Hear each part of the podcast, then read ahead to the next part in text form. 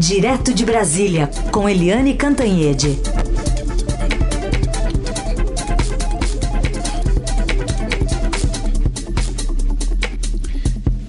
Oi, Eliane, bom dia. Bom dia, Raíssen, Carolina, ouvintes.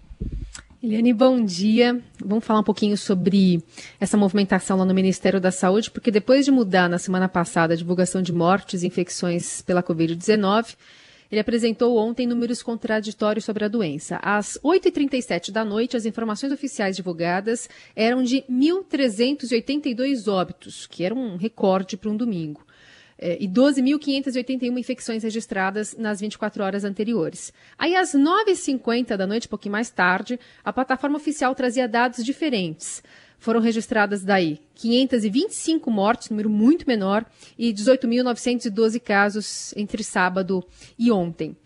Como é que o Brasil fica nesse enfrentamento da pandemia com essas contradições que fazem até com que institutos internacionais deixem de avaliar a, a, a projeção né, da pandemia por aqui por não confiar nos dados? Olha, gente, isso é de uma gravidade, né? Uma gravidade assim é, é imensa, porque você está tratando de vidas, vidas humanas, e você está tratando da seriedade ou não do país, do país chamado Brasil. Quando você olha o mundo inteiro, o mundo inteiro divulga os dados. Os Estados Unidos, a Alemanha, a França, a, o Reino Unido, a Itália. Todo mundo divulga dados, menos Venezuela, Arábia Saudita e Coreia do Norte. O Brasil quer ficar de que lado do mundo? Do mundo civilizado democrático que divulga os dados sobre a Covid, sobre os mortos, sobre os contaminados, sobre os recuperados, ou quer ficar do lado de Venezuela, Coreia do Norte, Arábia Saudita? É uma decisão que depende não apenas do governo, depende também da cidadania aceitar uma coisa dessas. Né? Ontem eu estava conversando com o ex-ministro Luiz Henrique Mandetta e, obviamente, ele está indignado com essa situação toda e ele está se articulando com os ex-colaboradores dele, né, que era o trio de ouro do Ministério da Saúde, o Gabardo, João Gabardo, o Wanderson Silva, é, que são da área epidemiológica, que, enfim, é, os dois conhecem profundamente a criação do SUS, etc. E os três, o ex-ministro, o Gabardo e o Wanderson, vão passar a divulgar fazer uma divulgação paralela, independente, todos os dias dos dados. Eles têm contatos muito sólidos com o Conselho das Secretarias Estaduais de Saúde. Né, eles têm uma rede de conexão e aí eles vão fazer essa, essa divulgação independente. Aí tem os números né? E tem a análise dos números com as projeções, com o ambiente, etc., como o Ministério da Saúde fazia na época deles. Agora, além é, dos três, há também outras iniciativas, diferentes iniciativas.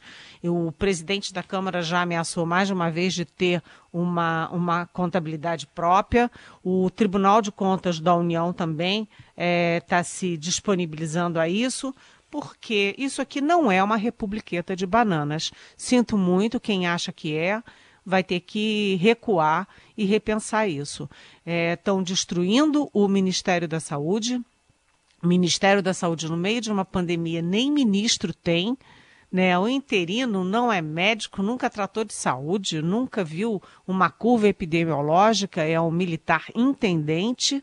Né, que está colocado ali para fazer tudo que seu mestre mandar, ou seja, tudo que o presidente Jair Bolsonaro mandar é, ele entupiu o ministério de militares, quase 20 militares, nenhum deles com experiência na área de saúde pública no meio de uma pandemia que mata, já matou mais de 37 mil pessoas, perto de 37 mil pessoas. Quer dizer, é, eu não entendo por que, que o presidente Jair Bolsonaro cria esse tipo de situação. O que, que o presidente lucra? Destruindo o Ministério da Saúde, destruindo a divulgação dos números. O que que o país lucra o que que as vítimas, o que o sistema de saúde lucra, a imagem do Brasil no exterior, quer dizer, é, in, é, é, é incompreensível você fazer isso com o Ministério da Saúde no meio de uma pandemia. É incompreensível. Muito bem. E muitos paralelos que a gente tem ouvido falar da, com 74, ali, 75 também, quando a, a epidemia de meningite foi escondida, né, Eliane? E só que os tempos hoje são outros, e tem muito mais acesso à informação, muitas outras formas de se divulgar sem aquela censura que foi imposta pelo regime militar. Mas você estava falando aí do ministério, esse ministério já está sob intervenção militar, né? E tem um civil aí que ia, mas não vai mais. Pois é, eu até vou pegar esse seu gancho da epidemia da meningite, porque eu tenho uma história uma história muito contundente daquela época. Eu era, evidentemente, uma jovenzinha jornalista, mas eu tinha muito boa é, relação com o ministro da Saúde. Naquela época, os ministros não falavam com o jornalista, né? Você não tinha isso de pegar o telefone falar com o ministro, bater na porta falar com o ministro, como foi se, é, se foi virando cultura ao longo do tempo. Mas eu falava muito bem, eu cobria a saúde, falava muito bem com o ministro Paulo de Almeida Machado, que era um sanitarista, que era um homem é, admirável, né, que fez um grande, é, grande trabalho no Ministério da Saúde, no governo Geisel. E aí ele me deu uma entrevista, eu era da revista Veja, e ele me deu uma entrevista dizendo que tinha uma epidemia, sim, né, de meningite e contou a história toda. E naquela época você escrevia as matérias no Telex, você escrevia, passava para alguém que copiava no Telex. E quando a matéria chegou uh, na Veja em São Paulo, uh, foi censurada. O censor militar que estava lá censurou o ministro da Saúde. Ele censurou o ministro da Saúde. E a explicação que eles davam para não poder publicar era que não tinha vacina suficiente, então não podia é, alarmar a população, ou seja, é coisa de ditadura mesmo. Aí eu voltei no ministro Paulo e falei: como é que o senhor me dá uma entrevista e, e, e, o governo censura a entrevista do ministro? Aí ele foi e me deu outra. Só que já era uma sexta-feira, não deu tempo de entrar, só entrou na semana seguinte.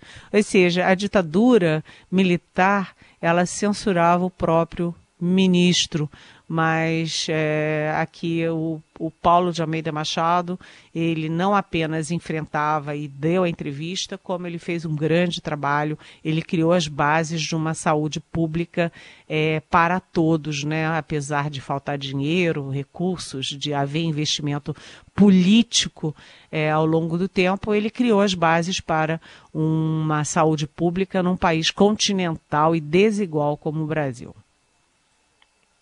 Bom, muito bem. E com ah, isso... eu não respondi do é, Wizard. É só para completar, então. É do Não, é que você foi falar uma coisa que me envolvia, né? Que eu tinha, que eu participei daquilo tudo, mas e aí eu me animei. Desculpem. Vamos lá, o Wizard. O Wizard, o novo breve, né? A gente viu quando o presidente do Banco do Nordeste, que o Heisen chamou de, de o breve, é, ele entrou por uma porta e saiu pela outra, depois que o Estadão é, descobriu e revelou que ele enfrentava problemas, é, enfim, investigações muito cabeludas no Tribunal de Contas da União, quando ele era presidente da Casa da Moeda. E agora nós temos o Carlos Wizard, que é um bilionário que criou aquele curso Wizard de, de inglês, que multiplicou os negócios dele, tem negócios no mundo inteiro e que, aliás, mora nos Estados Unidos. Ele hum, veio para o Ministério da Saúde e aparentemente veio com algumas determinações muito claras. Por exemplo, é, ratificar o uso da cloroquina. Não me parece que o Wizard seja médico. Aliás, ele com certeza não é médico, mas ele é, assumiu aí a defesa da cloroquina em qualquer instância, em qualquer momento, é, no caso da, do combate a, a Covid, ou seja, usar um remédio de malária para combater a Covid sem ter nenhuma comprovação científica e técnica até esse momento.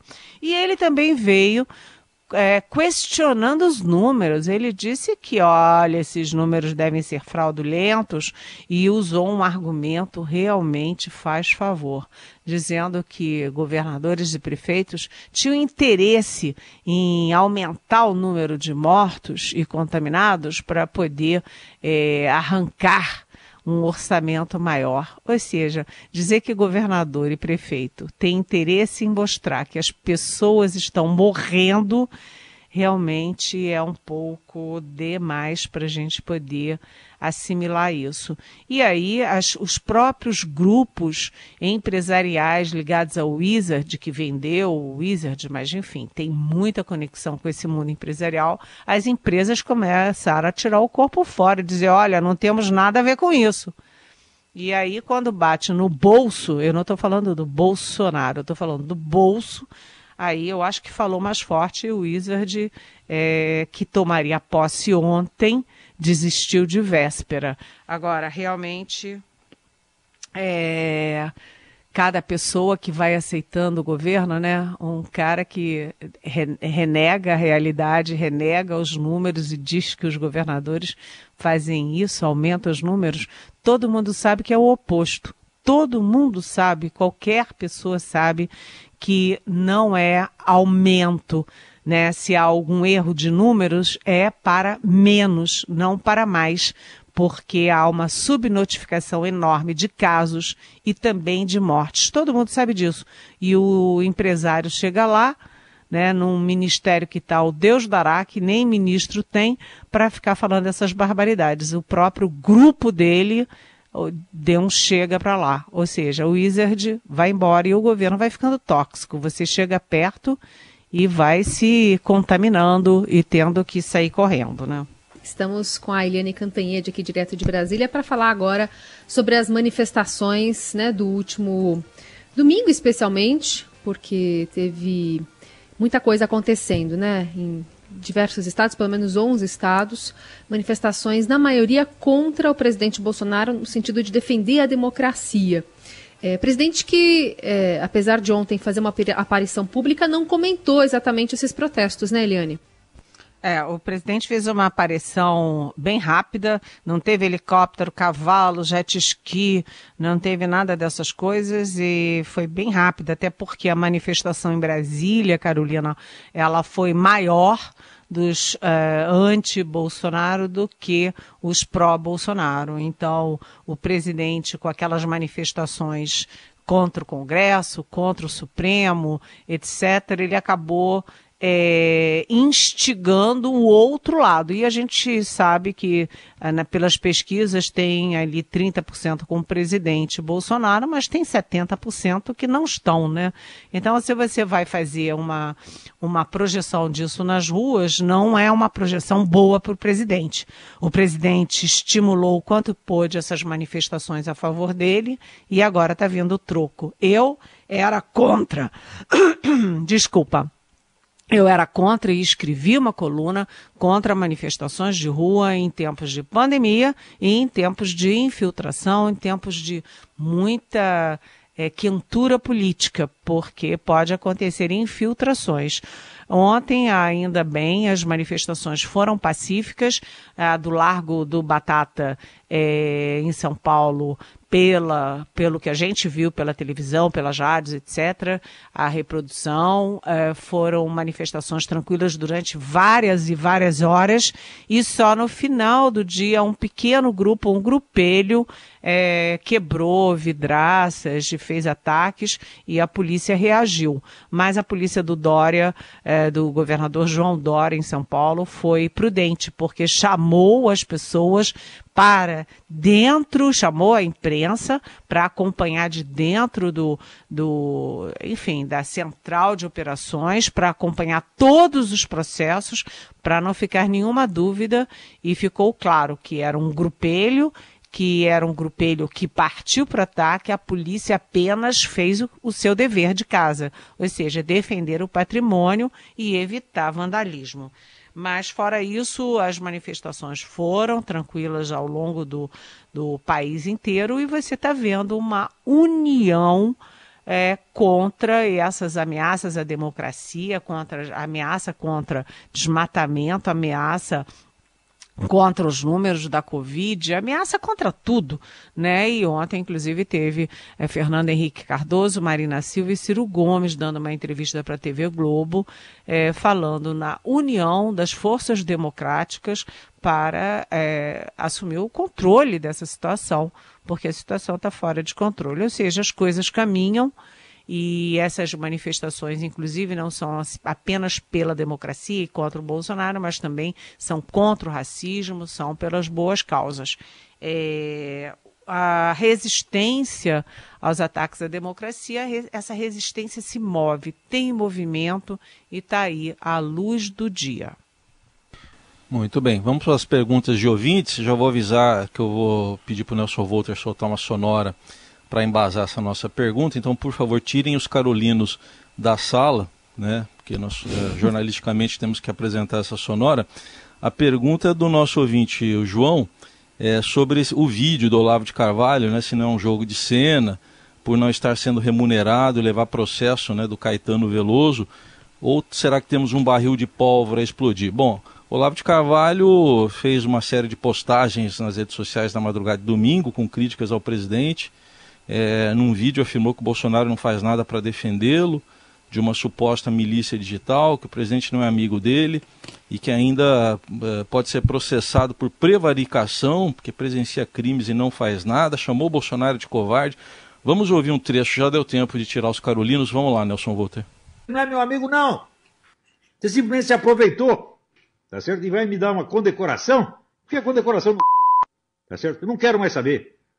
Tá entendendo? E outra coisa, você não está agindo contra os bandidos. Você vê o crime, eles cometem o crime, você os presencia em flagrante e não faz nada contra eles. Isso é, chama-se prevaricação. Quer levar um processo de prevaricação da minha parte? É?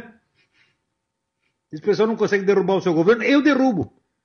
Continue inativo, continue covarde, eu derrubo essa merda desse seu governo. Aconselhado por generais covardes ou vendidos. Eu não sei se são covardes ou vendidos, eu não sei o que é pior. Bom, tá aí, Helene. O João quer saber se é jogo de cena ou se tem alguma coisa mais séria. Oi, João. Bom dia. Sinceramente, eu tenho dificuldade já falar desse cidadão. Né? Um cidadão enfim, que se diz é, filósofo, que se diz guru, que se diz isso, se diz aquilo, um sujeito que mora muitos anos fora do Brasil, lá na Virgínia, e que faz esse vídeo xingando o presidente Jair Bolsonaro, não por outra coisa, porque ele quer dinheiro. Ele quer que o presidente resolva os problemas dele, é, que a ataca todo mundo, atinge a honra de todo mundo, leva processo e tem que pagar. E aí ele diz: como que dá para morar aqui nos Estados Unidos sem dinheiro? Como que dá? Ou seja, ele está levando para o presidente Bolsonaro o problema dele de não ter dinheiro para, para sobreviver nos Estados Unidos. Aqui no Brasil a gente tem quantos milhões de desempregados, quantas empresas quebrando, é, uh, enfim, o, a economia esfarelando, as pessoas morrendo e Aí o Luciano é, Hang, aquele lá da Ravan e não sei o quê, tá fazendo vaquinha para dar dinheiro pro sujeito que mora na Virgínia. Gente, isso tudo é uma. É, é um, eu não sei se é um pesadelo, se é um pastelão. O que está acontecendo, né? E esse cidadão lá, que eu tenho dificuldade de citar o nome dele, o tal do guru da Virgínia, ele é um cidadão que só trata os nossos generais aos palavrões. Né? Ele só trata o tempo inteiro aos palavrões. E o presidente da República, os filhos do presidente da República, aquele Onix Lorenzoni que caiu, da, desabou da Casa Civil, foi para o Ministério não sei o quê, vai lá pedir a bênção, sabe? Quem é esse cidadão? Né? Quem, quem é essa pessoa? É, por que fazer vaquinha para essa pessoa? É, o presidente Jair Bolsonaro vai lá, condecora esse cidadão com a ordem é, do Itamaraty, com a principal medalha do Itamaraty. Ele agora manda o presidente enfiar a medalha. É, bem, enfim, eu sou uma lady. Mas o fato é, é que não faz nada faz sentido nada faz sentido. Esse cidadão agora com uma faca no pescoço do presidente da República, os amigos do presidente da República fazendo vaquinha para sustentar ele lá na Virgínia. E tem uma coisa estranha: ele há 10 anos não vem ao Brasil. É, nem para receber medalha, nem para coisa nenhuma, e há suspeitas de que tem alguma coisa ali para ser investigada no caso desse cidadão. O fato é que é mais um do núcleo duro do bolsonarismo que parte para o ataque. A gente já teve Joyce Hasselman, Janaína Pascoal, é, o Lobão, é, Alexandre Frota, e, enfim, vão se acumulando as dissidências do regime bolsonarista. Eu dar tempo para mais uma pergunta aqui dos nossos ouvintes, essa do Elton. Ele quer saber o que repercutiu em Brasília a moção do Parlamento Europeu contra o acordo com o Mercosul por preocupação com a Amazônia e o desleixo com a questão ambiental por aqui. Oi, Elton, bom dia. A imagem do Brasil no, no exterior está esfarelando, né, Elton? A gente vê todo dia. É, se você pegar as charges dos jornais estrangeiros sobre o Brasil, são de você querer se matar, é de uma tristeza sem fim né, a imagem do Brasil nos governos e nas populações do exterior. O próprio é, presidente Donald Trump, que o Bolsonaro chama de amigão, irmão, já falou mais de uma vez, já falou umas três, quatro vezes, que o Brasil é um fracasso no combate à Covid-19. É, e agora isso tem efeitos, tem efeitos práticos em investimentos, em alianças, em parcerias. É, o Brasil, com esse desmatamento, queimadas, é, as pessoas morrendo, tudo fora de controle, a União Europeia olha para a América é, do Sul, olha para o Mercosul, o maior país, a maior economia, a maior população é o Brasil, e diz como é que a gente vai se meter nessa bagunça toda. O fato é isso, é que essas coisas têm efeito interno na qualidade de vida, na qualidade da economia, etc., na possibilidade de sair depois da crise, e tem também efeitos externos muito graves. Aliás, vou deixar uma perguntinha no ar. Cadê o Paulo Guedes, hein? Alguém tem ouvido falar no Paulo Guedes? Faz tempo que não aparece o ministro é, da Economia se não me engano, tinha visto aqui, ele que está na agenda oficial do presidente hoje. É, é, o presidente tem uma série de reuniões com ministros, Bento Albuquerque, Paulo Guedes, Damares Alves, Marcos Pontes, Ricardo Salles, enfim, uma reunião grande, mas falar mesmo com o público, falar com a imprensa, falar com os jornalistas, faz bastante tempo que a gente não ouve e não vê. É Ciliane Cantanhede conosco aqui no Jornal Dourado. Volta amanhã a partir das nove. Você segue mandando suas perguntas que a gente segue colocando ela aqui para responder. Eliane, boa semana. Boa semana. Beijão para todo mundo.